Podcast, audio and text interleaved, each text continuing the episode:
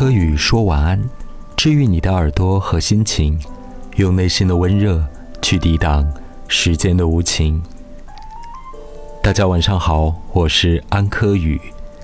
今天我们要分享的主题是：我们连一个安静的家都没有了。大概在这个世界上，有很多的事情被我们轻视了，比如别人的苦恼、陷入的困境。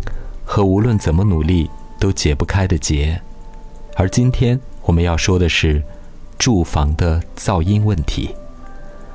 噪音处处都存在啊，听到声音是多么正常的一件事情。我们也许从未想过有一天会因为噪音而陷入精神的困境。不过，我首先要说明的是，最让人困扰的噪音应该是来自你的楼上。记得。以前住临街的高层楼房，晚上常有拉土车呼啸而过，还有公交车、私家车死命的摁喇叭，以及凌晨半夜扯着嗓子喊叫、酒醉的年轻男女。刚搬进去的那几年，马路对面是一个大工地，也要起几栋高楼的，打了很深的地坑，半夜搅拌机的轰鸣也是格外的吵。同住在一栋大楼的朋友说：“哎，这个房子像不像是睡在大马路上？”可那段时间我都觉得可以忍受，或许是我多多少少是喜欢窗外的噪音的，类似于现代人助眠要使用的一些白噪音。我想起张爱玲住在姑姑家的爱丁顿公寓，现在叫常德公寓，也是在马路边，对面就是百乐门。他也说很喜欢马路边吵吵嚷嚷的，要听着自行车的铃声才能睡得着。大概就是写作也不需要特别的安静，是要听着车水马龙的市声的，有烟火气，也觉得有种好玩世俗的生命力。想起一位伟人，在年轻的时候，也在闹市街区读书，后来被教育家们解读为锻炼意志，可现在我却想。大概都是一些内心头脑当中有风暴的人，不是凡夫俗子，但是内心却孤独极了，必要用着人间和人群做背景，才不至于让情绪和精神遁入空茫。那种虚无而庞大的孤独感，是一种黑暗又巨大的恐惧，肉身和心房很容易就被吞没了。想想这些，都可算作人间可爱、充满了审美和治愈价值的噪音。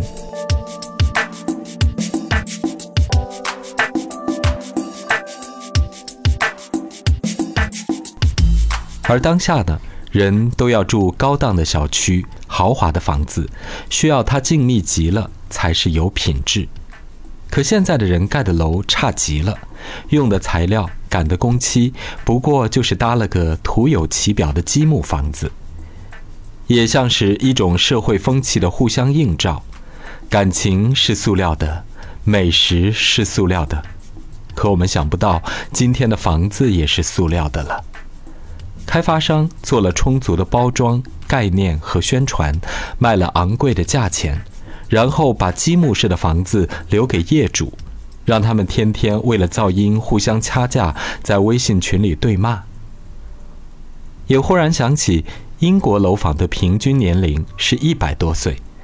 早年间去广州的沙面，那老房子的门有三米那么高吧，而现在都是这样低低的天花板，薄薄的楼板，真的变成鸽子笼了，整栋楼房。就像是一个噪音的共振体。我在想，不是我们不能忍受噪音，而是来自楼上及各处的噪音已经超标，超出了我们的耐受度。老式的木地板，曾让那时的人困扰过吗？虽然它已变成一种声音质感的审美。几十年前的老楼房，大家共用厕所、水房，在过道里做饭。楼上两口子打架，隔壁邻居打小孩儿，他应该也是吵的，但仿佛不至于变成精神困扰。可为何今天的楼房噪音让人变得抑郁了？听到那个噪音，你会烦躁，而听不到的时候又在想它什么时候会来。久而久之，你对噪音的耐受度不是变强了，而是低到无以复加。一点点声音都会放大成情绪的困扰，呼吸紧张，面颊炽热，头皮发麻，一种屈辱的愤慨，令人束手无策。最直接、最困扰的噪音，就是来自你的楼顶上方。当然，声音会四面八方的传来，楼下的噪音也会最终从你的上方传来。包括那些空洞的墙体，也是导音的罪魁祸首。每个人都有自己的生活习惯，也有在自家任意活动的权利。可我们不知道哪天起，这自然而然的事情怎么会突然打扰到别人了？是楼房质量的问题，还是人的家居生活太用力？自然也包括那些家里小孩光着脚咚咚咚咚地跑来跑去，跑到楼板都在震。有一天我去看二手的房子，跑错了单元，顶楼那家门口有小孩的滑板和车子。于是我多心去楼下调查了一下，楼下的男主人是一位军人，门上贴着“光荣之家”。果不其然，男主人打开门就在抱怨楼上噪音太大，小孩跑来跑去的，并说因此两家人关系特别紧张。还有很多的小区可以听见楼上的闹钟、男主人夜半的咳嗽、女主人责骂孩子。在家正常走路，有被楼下抱怨声音大，各种撞地板的声音，在楼上跳绳、跳操的都有。微信群里也有辱骂、要求楼上偿命的，因为噪音吓到了母亲，呼吸紧张、心跳加速，等等等等。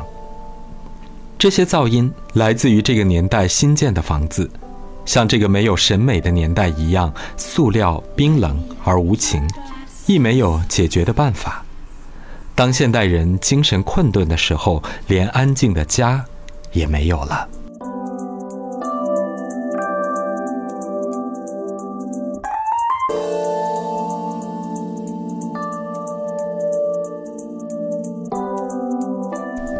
亲爱的听众朋友，今天的柯宇说晚安，跟大家分享一下住房噪音的问题，希望你没有这个困扰。